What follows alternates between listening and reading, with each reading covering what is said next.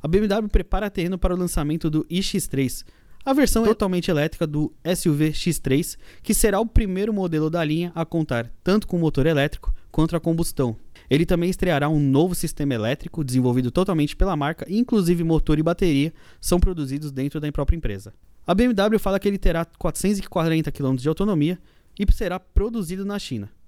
Globalmente chega em 2020 e provavelmente no Brasil em algum momento nos próximos anos. Para mais detalhes, entra lá no motor1.com e no insidevis.com.